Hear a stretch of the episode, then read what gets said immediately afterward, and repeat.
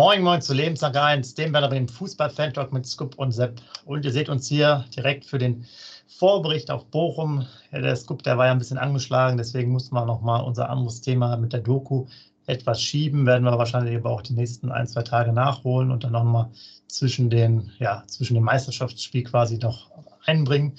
Aber jetzt, äh, Scoop, du als Fußballexperte, direkt eine schwierige Frage für dich. Welche Mannschaft in der ersten Bundesliga hat eine Tordifferenz von genau null? Ja, moin, liebe User, moin, lieber Sepp. Entschuldigung, meine Stimme ist immer noch ein bisschen angeschlagen, deshalb äh, bin ich auch noch nicht komplett fit. Aber natürlich für den Podcast aufweichen ich natürlich für, für dich, Sepp, und natürlich für die User draußen.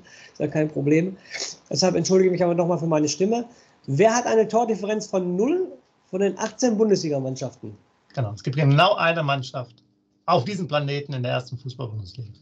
Ja, tut mir leid, ich bin ja Werder-Fan. Ja, dann kannst du ja nur Werder sagen. Es ich kann weiß ja, dass Werder null hat. Es, es, kann natürlich, die Null muss stehen, leider nicht bei uns im Tor, sondern nur bei der Tordifferenz 10 zu 10.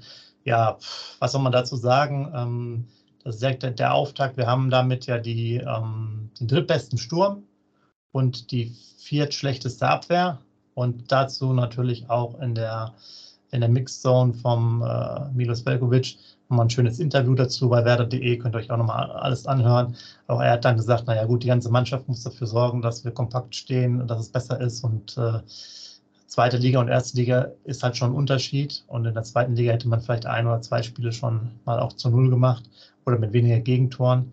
Und äh, man muss halt gucken, äh, er fühlt sich da mit seiner Verantwortung auch als zentraler Spieler, auch durch die Nationalmannschaft ähm, berufen, auch den, den Leuten halt Hinweise zu geben, wie es äh, besser zu machen ist. Äh, und wenn wir jetzt nochmal zurückblicken, muss er sich natürlich selber auch an die Nase fassen, denn das war jetzt auch nicht die beste Leistung. Also es gibt viel zu tun für Werder Bremen. Äh, wir kommen jetzt ja nachher zu deinem berühmten Zettel mit VfL Bochum.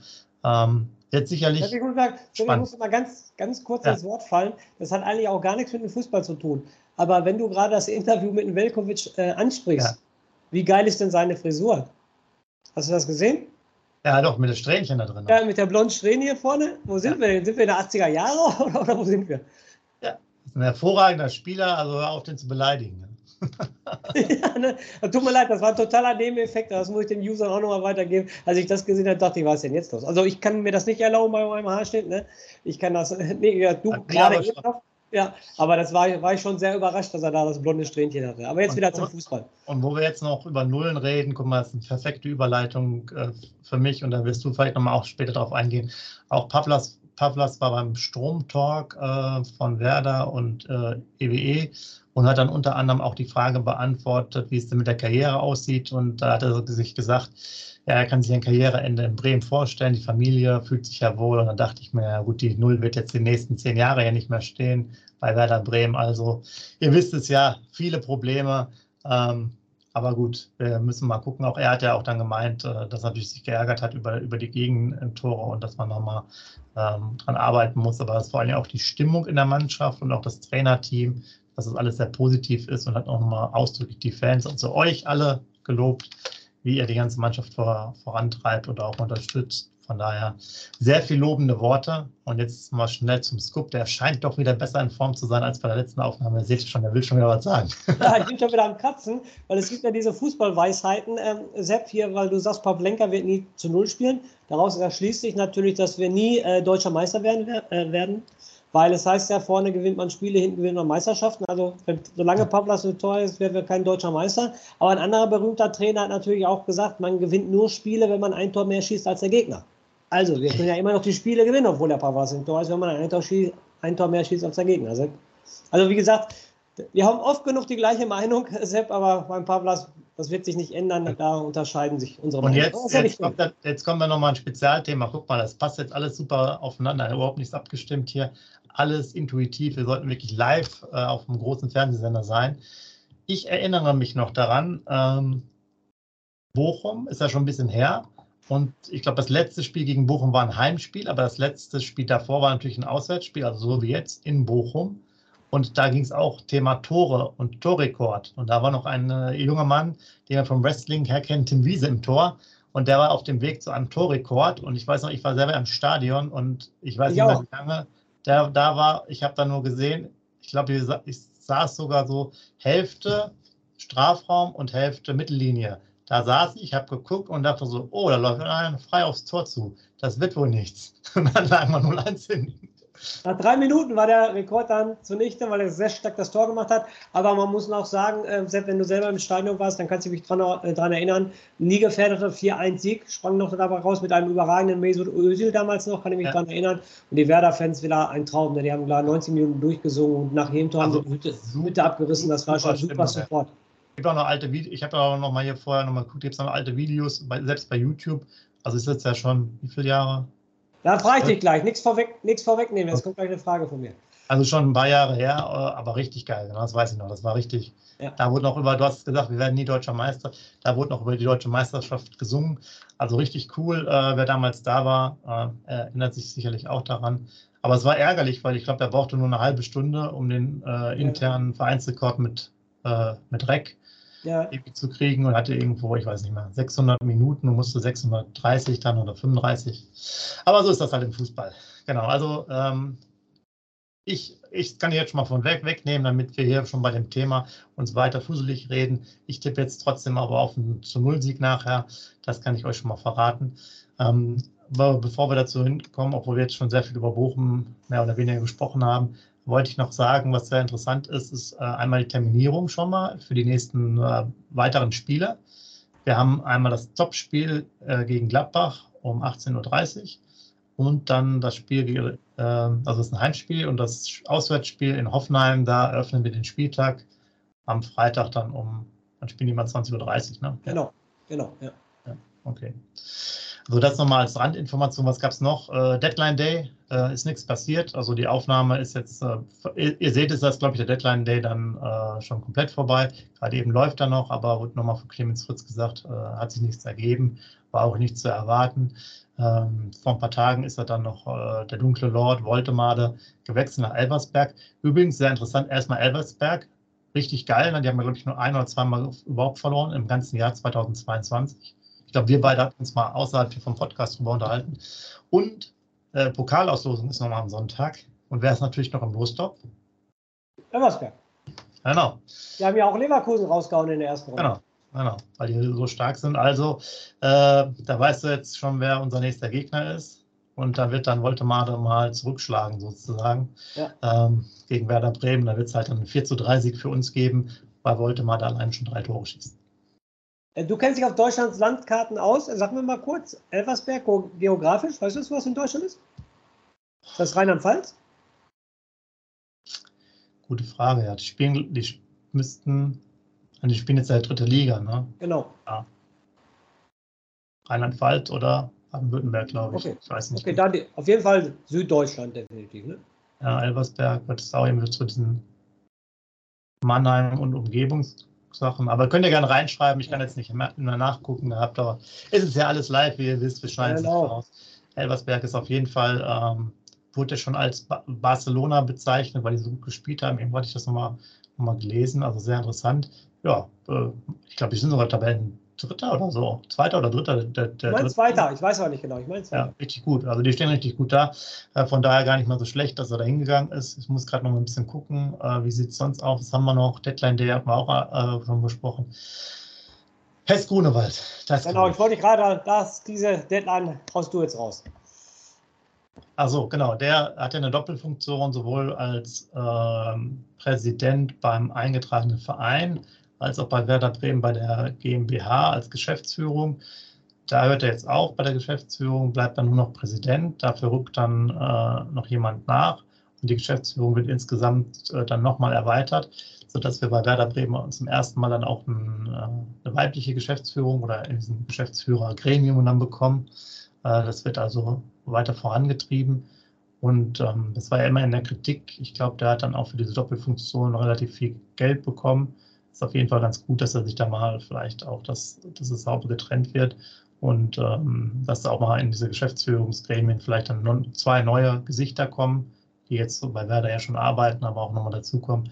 Ähm, ja, also finde ich auf jeden Fall positiv. Ähm, ist jetzt nicht so schlecht und vielleicht äh, lösen sich ja dann auch mal im nächsten Jahr diese Themen mit dem leidigen Nachwuchsleistungszentrum. Äh, U23-Problematiken. Frauen hatten wir auch mal angesprochen. Ne?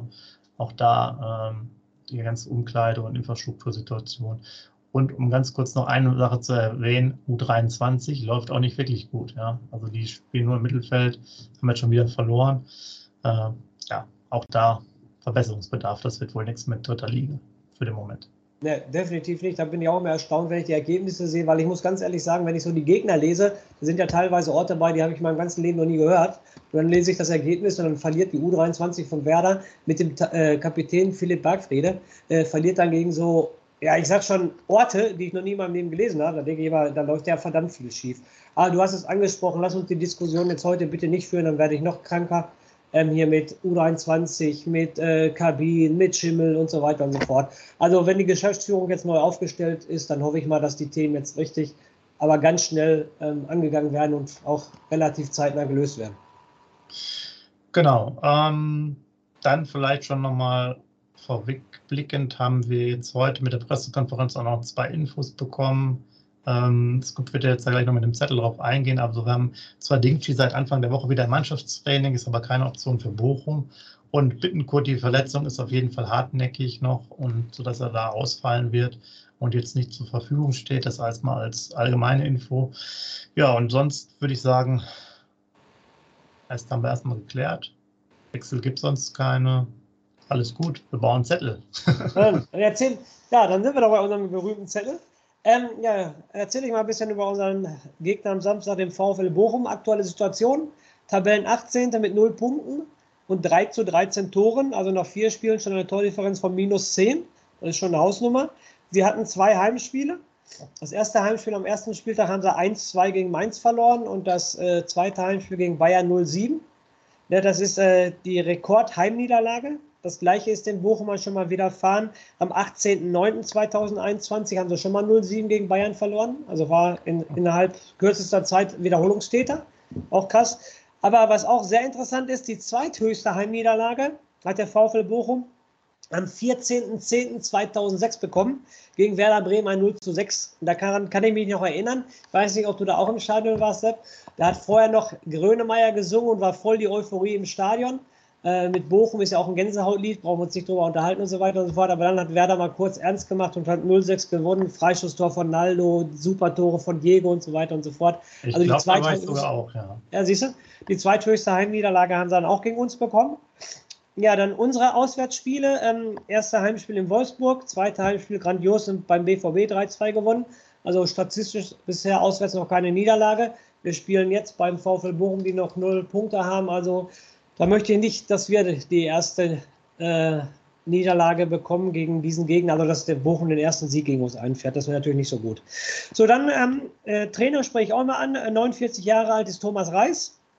Hat vorher die U19 vom VfL Bochum trainiert, war Co-Trainer der ersten Mannschaft, ist dann nach Wolfsburg gegangen zu der U19 und ist dann Cheftrainer beim VfL Bochum geworden.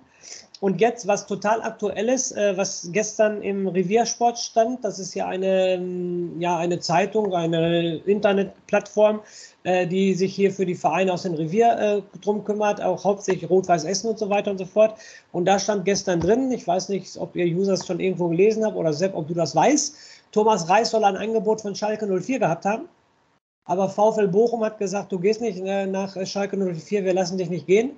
Und seitdem soll es auch wohl heftig äh, zwischen dem Vorstandsvorsitzenden des VfL Bochum, Phyllis, und Thomas Reis ge äh, gekracht haben, weil er ziemlich erbost war, dass er nicht nach Schalke gehen äh, durfte. Er wollte, sozusagen hat er schon die Koffer gepackt gehabt, aber ähm, äh, Phyllis hat gesagt, nein, du gehst nicht. Und deshalb diese negative Serie, die jetzt zurzeit läuft, ähm, bringt der Reviersport damit zusammen, dass das auch ein bisschen, ja, sage ich jetzt mal, Eitelkeiten sind, die da abgehen. Und dass der Thomas Reis doch schon ziemlich sauer ist, äh, dass er nicht nach Schalke gehen sollte. Genau, ganz kurz, weil dazu habe ich noch was gelesen, ähm, dass auch, dass dann, dass er, glaube ich, im Zuge dessen, dann wollten die mit dem Reis verlängern und er hat wohl letzte Woche gesagt, dass er nie ein Angebot vom VfL Bochum bekommen hatte ja. zu dem Thema und das musste der nach drei, vier Tagen bei einer Pressekonferenz oder Medientermin dann nochmal revidieren. Also das passt jetzt, die anderen Informationen mit Schalke wusste ich gar nicht, aber das war, weil irgendwo bei Bildzeitung stand schon, erster Bundesliga-Trainer steht kurz vor der Entlassung. Ja, ja. Also man merkt schon, ich glaube, dass, um das schon mal in den Fokus zu bringen, das könnte eines der letzten Spiele sein oder ja ein entscheidendes, weil der Knat scheint ja dann ausgemachter Art zu sein. Da rappelt es wahrscheinlich ordentlich im Karton. Also meine persönliche Meinung ist die, Sepp, wenn wir da am Samstag gewinnen sollten, was wir natürlich alle hoffen, ist Thomas Reis kein Trainer mehr beim VfL Bochum. Wenn man jetzt schon die Nebenkriegsschauplätze hört und so weiter und so fort, ja. ich glaube nicht, dass er dann da weiter Trainer sein wird. Ja. ja. Ihr, ihr, ihr, rufen Sie schon an, wollen mich verpflichten, aber ich habe keine Zeit. Du hast keine Zeit. Sepp, denk nochmal drüber nach, auf jeden Fall.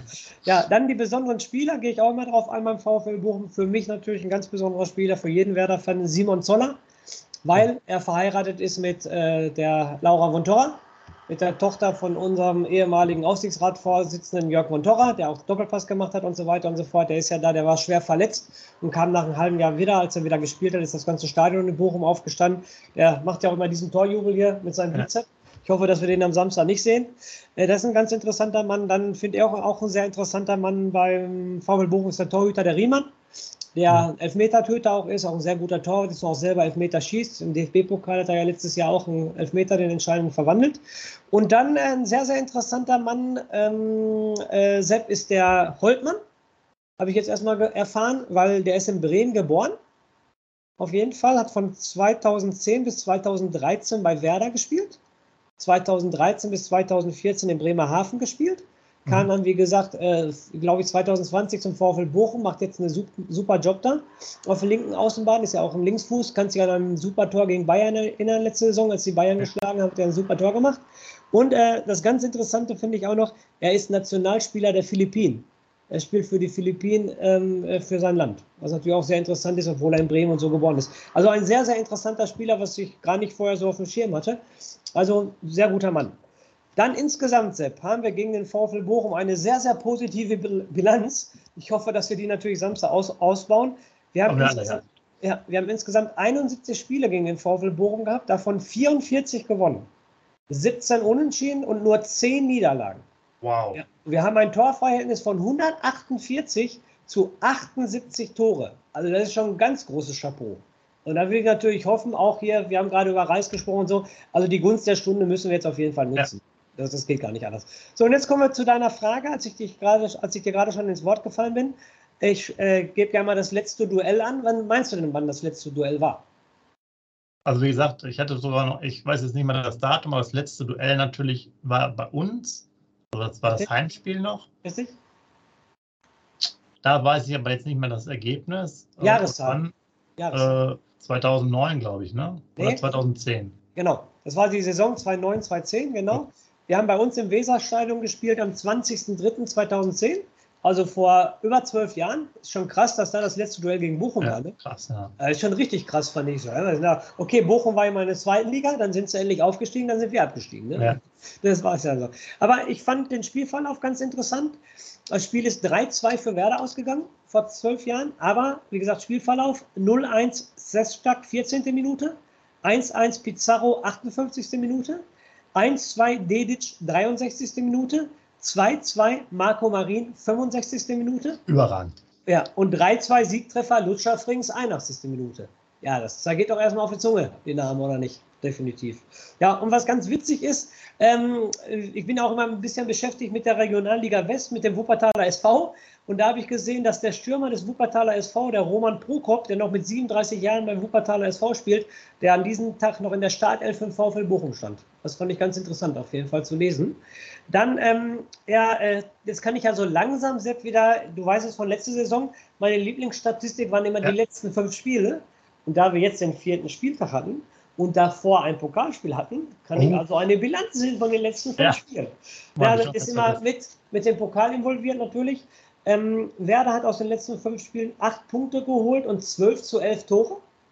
Finde ich auch ja. schon wieder krass, ne? Zwölf zu elf Tore und acht Punkte. elf Gegentore ist schon krass. Und äh, VfL Bochum hat in den Spielen nur ganze drei Punkte geholt. Das war der Sieg im Pokal, klar, der Sieg im Pokal. Und äh, 6 zu 13 Tore bekommen wir in der Hinsicht. Also jetzt ich sage jetzt, auch wenn wir Aufsteiger sind, auch wenn Bochum ein Jahr in der Bundesliga gespielt haben, ich klopfe hier auf die Werder-Raute. Wir sind Werder Bremen mit Brust raus äh, da rein. Die sind total verunsichert, die Bochumer. schnell in Führung gehen, schnell das Spiel zu Ende äh, gehen, mal die Defensive dicht machen und dann muss am Samstag Sepp. Ich habe ja gesagt, ich muss mein Negatives ablegen und jetzt haue ich richtig einen raus. Du wirst wahrscheinlich jetzt zum Stuhl fallen. Ich tippe auf einen 3-0 Auswärtssieg von Werder Bremen. ja, ja jetzt zu dir.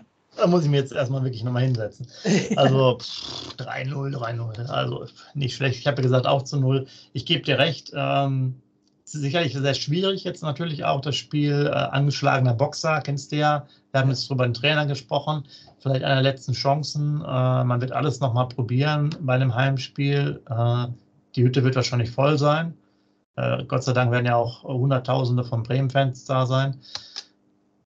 Ich tippe mal auf ein, auf ein 2 zu 0, weil ich ja auch mal wieder ein zu 0 sehen will. Aber ich glaube eher, wahrscheinlich realistischer ist sowas wie ein 3 zu 2, was du vorhin erzählt hast als letztes Spiel. Ja. Ähm, ich bin mir auch gar nicht sicher, deswegen finde ich das Spiel jetzt auch sehr interessant. Wir sind jetzt ja der zum ersten Mal so, so Mini-Favorit. Ja, stimmt. Ja. Sage ich jetzt mal, wir haben zwei, drei gute Spiele gemacht. Bochum hat die Probleme äh, wenn wir jetzt das Marktwert uns anschauen würden, sind, glaube ich, die Bochumer die einzige Mannschaft, die noch einen schlechteren Marktwert haben als wir. Ähm, ich finde auch immer beim Aufsteigen ist gerade auch das zweite Jahr öfters so ein äh, Problemjahr, wo dann schon viele Mannschaften wieder nach unten gegangen sind. Äh, das ist natürlich nach vier Spieltagen alles noch viel zu früh zu sagen. Und ich glaube, dass der VfL halt nicht so mitspielt. Ich fand jetzt, wir hatten natürlich Wolfsburg, die große Ambitionen haben. Wir hatten Dortmund mit großen Ambitionen. Frankfurt in, ja, auch von mir aus, also Europapokalsieger musste auch Ambitionen haben, Champions League Teilnahme.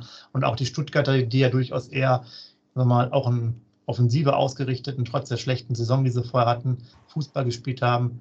Nun bin ich mir jetzt beim VfL nicht sicher, ob der äh, vielleicht eher so etwas abhaltend oder Abwehr mäßigen Fußball spielt, der uns vielleicht gar nicht so liegt, weil wir haben natürlich durch unsere Spielweise auch durch den Gegner, weil der Gegner mehr mitspielt, scheint das gerade eben auch ein bisschen besser zu sein, zumindest was unsere Tore angeht.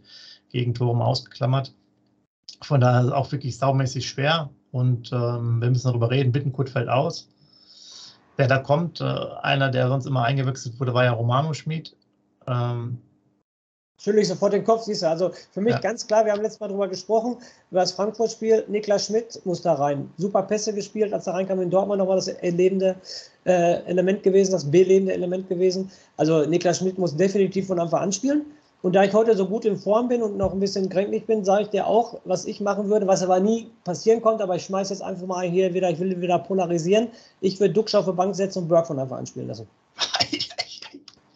Und noch Friedel noch auswechseln. Ei, ei, ei, ja, Friedel, Friedel nur die Binde. Oh, der kann spielen, aber Binde wegnehmen. Okay. Ähm, dann kriegt Pavlenka die Binde. Genau. Ähm, ja. Also für mich, ich würde es auch eher Niklas Schmidt äh, wünschen, dass er spielt, weil er ein anderes Element da reinbringt. Glaube ich, wäre auch interessant. Ist so ein bisschen so die Frage, ich glaube, Romano und Leo, die sind natürlich sehr ähnliche Spielertypen, deswegen wird der Trainer wahrscheinlich auf die beiden, also diese Kombination, äh, eher fahren. Deswegen, ich, ich wünsche mir zwar den Niklas, aber ich glaube, dass der Romano spielen wird. Äh, wobei, diese Diskussion ja. muss ich jetzt sofort aufnehmen. Entschuldigung, wenn ich hier sofort ins Wort falle. Aber äh, du bist jetzt Trainer. Du bringst den Niklas Schmidt in Dortmund, der ist beteiligt an, an dem Sieg, macht das Tor. Du bringst den Niklas Schmidt, boah, ich, ich rede mich gerade schon in Wallung extra. Du bringst den Niklas Schmidt in Frankfurt, ist der Einzige, der nochmal rausschlägt von den Einwechselspielern. Der muss doch jetzt den Niklas Schmidt bringen. Der, der kommt ja doch gar nicht dran vorbei. Nee. Aber äh, nicht, Ole Werner ist wie Thomas Schaaf und das haben immer komische Entscheidungen gemacht worden. Das ist, und ich kann es mir nicht vorstellen. Ich glaube, dass das sogar, dass er einfach den Romano spielen lässt, weil er vom Spielertyp her. Ich bin völlig bei dir. Ich würde den Niklas Schmidt also, auch spielen lassen, okay, weil der halt Meinung, für mich auch ein er bringt halt ein mehr spielerisches Element rein. Sag ich jetzt, er hat sicherlich einige Schwächen, auch gerade im Defensivverhalten, hat der Ole Werner auch nochmal angesprochen. Äh, ist auch vielleicht nicht, nicht, diese Giftigkeit mit Hinterherrennen, wie jetzt von mir aus Leo in einer guten Form oder Romano, der auch viel Einsatz zeigt. Ich glaube, dass sie vom Spielertypen, sie auch damals altes Interview Bittenkurt, ne? Romano ist so ein bisschen so wie ich, als ich jung war, ähm, dass er halt den Spielertypen haben will auf dem Spielfeld und deswegen das so macht von der Leistung und wer es jetzt vielleicht verdient hat, bin ich, bin ich vollkommen bei dir. Ich, also beim, beim Niklas Schmidt ist für mich halt das Problem, dass er vielleicht von der vom Defensiv-Zweikampf oder auch vom Läuferischen äh, hat er selbst mal bei diesem hier bei dem Zweiergespräch auch mal gemacht, so nach drei Spurz bin ich sozusagen platt oder so. Da haben sie, glaube ich, Zimmerduell hieß das oder so. Hat er ja zwar witzig gemeint, aber ist auch nicht ganz so witzig, wenn er das erzählt. Da fehlt ihm halt was. Ansonsten wäre das für mich, wenn man ihn mittragen könnte, immer ein Spieler, der spielt, weil das einer der wenigen ist, der, der diese Pässe spielen kann. Ja, genau. So, für mich ist es halt, also Groß spielt die Pässe nicht, Bittenkurt spielt sie nicht, äh, die Abwehr spielt sie nicht. Äh, Weiser kann sie vielleicht noch spielen, manchmal spielt Dux, weil der so ein Halb, der spielt auch noch ganz gute Pässe, aber er ist für mich auf jeden Fall ein Top 3 Spieler, der diese, diese sagen wir, Spielgestalter-Pässe spielen kann. Deswegen habe ich auch mal persönlich so ein Fable dafür, aber ich weiß, dass so ein paar Sachen dann vielleicht auch nicht ausreichen dafür. Aber gut, das ist eine schöne Diskussion, könnt ihr euch daran beteiligen. Wer soll spielen von den beiden? Ist sicherlich sehr interessant. Ähm, ja, wir, ne-, wir, legen uns mal, weil du es dir sehr wünscht und ich, äh, ich zwar nicht glaube, aber ihn auch spielen lassen, mal als Aufstellung für Niklas Schmidt äh, mit. Und ich glaube, es wäre auch gut für das Spiel, weil ich mir durchaus vorstellen kann, dass die Räume sogar ein bisschen enger sind und das nicht so schlecht ist. Ob jetzt Burke dann dazu kommt, weiß ich nicht. Der kämpft vielleicht auch ein bisschen später rein, weil Dux, Dux könnte auch mal das Tor jetzt machen am Wochenende. Kann auch als Einwechselspieler. Bochum, Bochum, Dortmund, da kommt er aus Dortmund, das ist ja für den quasi alte Heimat, so alles die Ecke äh, ohne jemand zu nahe zu treten. Ist das sehr, sehr, kann quasi vorher zum Vater fahren oder zu den Eltern und dann von da aus mit, mit der S-Bahn rüberfahren ins Stadion. Ich glaube, der ist ja top motiviert. aber Sepp kann auch als Einwechselspieler ein Tor machen. Kann er auch, aber du weißt, der wird jetzt. Der wird, der Nein, das, das, war nur ein Raushauen. Ich habe ja, das wird der Ole Werner nie machen, aber äh, ich würde es cool finden, wenn er das machen würde. Auf jeden Fall. Ja, das ist ja die, die, die, die Diskussion immer. Ne? Wo ist dann die Grenze davon? Wie gesagt, du kannst ja auch nicht die, die 35, 34 äh, Spieltage mit immer dieser Aufstellung spielen, weil irgendwann werden die halt auch nach, nach sechs, sieben, acht Partien am Stück, fallen die halt auch im Loch rein. Und dann ist halt schwierig, wie hast du dann vorher einen anderen Spieler integriert in die Mannschaft? Mit zehn Minuten einsetzen ja nicht. Ja, das stimmt. Da mindestens mal eine Halbzeit bei rumkommen, das auch mal mehrmals. Und äh, weil das Problem ist ja dann auch, wenn du sagst, okay, der muss jetzt rausgenommen werden aus irgendwelchen Gründen und dann führst du erst jemanden ran, dann braucht er selber nochmal drei Spiele, bis der quasi in Form ist und dann tauscht ihn wieder aus. Also es ist halt ein schmaler Grad, ähm, den, er, den er dann betritt. Aber gut, man muss erstmal Punkte holen, wie auch immer. Ne? Wer spielt, ist nachher egal. Äh, schön spielen und Hennefetz gemacht, kann man dann später 40 Punkte haben vorher sollte man ja nicht aufhören. Aber wenn du natürlich sagst, jetzt müssen wir natürlich wieder fußballtaktisch denken, wenn du natürlich sagst, Bochum wird nicht mitspielen, Bochum wird sich hinten reinstellen, ist natürlich der Berg auch der falsche Mann. Da bin ich natürlich auch bei dir. Berg ja. ist also Aber ich glaube, dass, dass, dass, dass sie nicht so, ich habe jetzt kein Spiel von denen gesehen, ich glaube nicht, dass sie so spielstark da mitspielen, sondern vielleicht eher zurückhalten, trotz der ganzen Probleme, kein Tor und so weiter. Ähm, ich glaube eher, dass sie in, in, ins Umschaltspiel gehen und ähm, ja, vielleicht gibt es da nicht so viele Räume am Anfang. Aber wäre schön, wenn natürlich auch früher gewechselt wird, ja, wenn man in der 55. Minute vielleicht die Impulse kommen, um was zu machen. Äh, Niklas Schmidt war ja auch wieder beim äh, Freistoßtraining unter der Woche mit Duxch und so. Ihr könnt auch ein paar Freistoßtore mal schießen. Ne? Ja, das stimmt. Ja. Also, dann würde ich fast sagen, haben wir uns ja jetzt äh, gut noch darauf vorbereitet. Ist ja auch einiges an Zeit schon dabei. Ja, schreibt gerne rein. Also, like den Kanal, schreibt äh, lasst ein Abo da, das auch erstmal. Schreibt rein eure Aufstellung, eure Tipps, äh, wer sonst noch spielen sollte. Guyev, Salifu, wer auch immer. Ich glaube, Salifu ist noch immer auch noch verletzt. Ähm, und ähm, ja, ob sich noch irgendwas ändern sollte. Buchanan könnte ja auch spielen für Jung, aber all das wird passiert. Ole Werner wird wohl den alten Haudegen vertrauen, ähm, die es auch vorher gemacht haben. Und wir werden auch in den nächsten Tagen noch die Doku noch äh, Thema aufnehmen und euch dann ähm, weitergeben. Ansonsten dann halt natürlich den Nachbericht. Und ich muss jetzt überlegen, nächste Woche ist sowieso eine Menge los dann auch. Ne? Da werden wir nochmal einen Spezialbericht machen für euch, damit ihr noch mehr Werder Bremen hört. Also äh, bleibt uns gewogen und dem Scoop, der hat ja wieder ein bisschen Stimme, der schafft es jetzt noch die letzten Worte zu sagen. Dem gebe ich nochmal das Wort. Macht's gut, ciao. Ja, es gibt das berühmte Lied von Herbert Grönemeyer. Du äh, machst mit dem Doppelpass jeden Gegner, hast du dein VfL. Das möchte ich natürlich am Samstag nicht sehen. Gerne vom Spiel hören. Ist einer der schönsten Hymnen, die man im Fußballstadion hören kann. Kriegt man auch als gegnerischer Fan der Gänsehaut, muss ich ganz ehrlich sagen. Aber dann ist auch vorbei, wenn das Lied gespielt ist. Und dann heißt es nur der SVW und auf drei Punkte am Samstag in Bochum. Lebenslang grün-weiß. Wie baut man eine harmonische Beziehung zu seinem Hund auf? Puh, gar nicht so leicht. Und deshalb frage ich nach, wie es anderen Hundeeltern gelingt, beziehungsweise wie die daran arbeiten. Bei Iswas Dog reden wir dann drüber. Alle 14 Tage neu mit mir, Malte Asmus und unserer Expertin für eine harmonische Mensch-Hund-Beziehung, Melanie Lippisch. Iswas Dog mit Malte Asmus. Überall, wo es Podcasts gibt.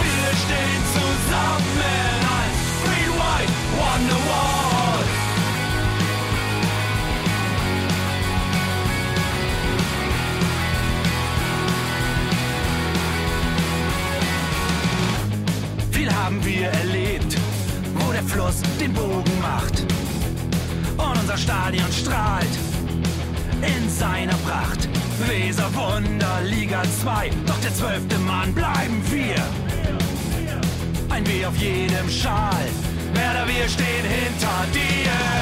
Werder Bremen, ein Leben lang grün-weiß. Ja, wir sind Werder Bremen, and this is Osterdeich. Werder Bremen, grün-weiße Fahnen overall. Wir stehen zusammen als Green White Wonderwalls.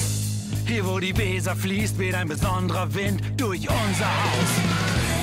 Egal ob jung, ob alt, wir stehen zu Werder Bremen und das hört nie auf. Meisterschaften und Pokal, das Double 2004. Auf geht's zu neuen Wundern. Werder, wir stehen hinter dir. Werder Bremen, ein Leben lang grün-weiß. Ja, wir sind Werder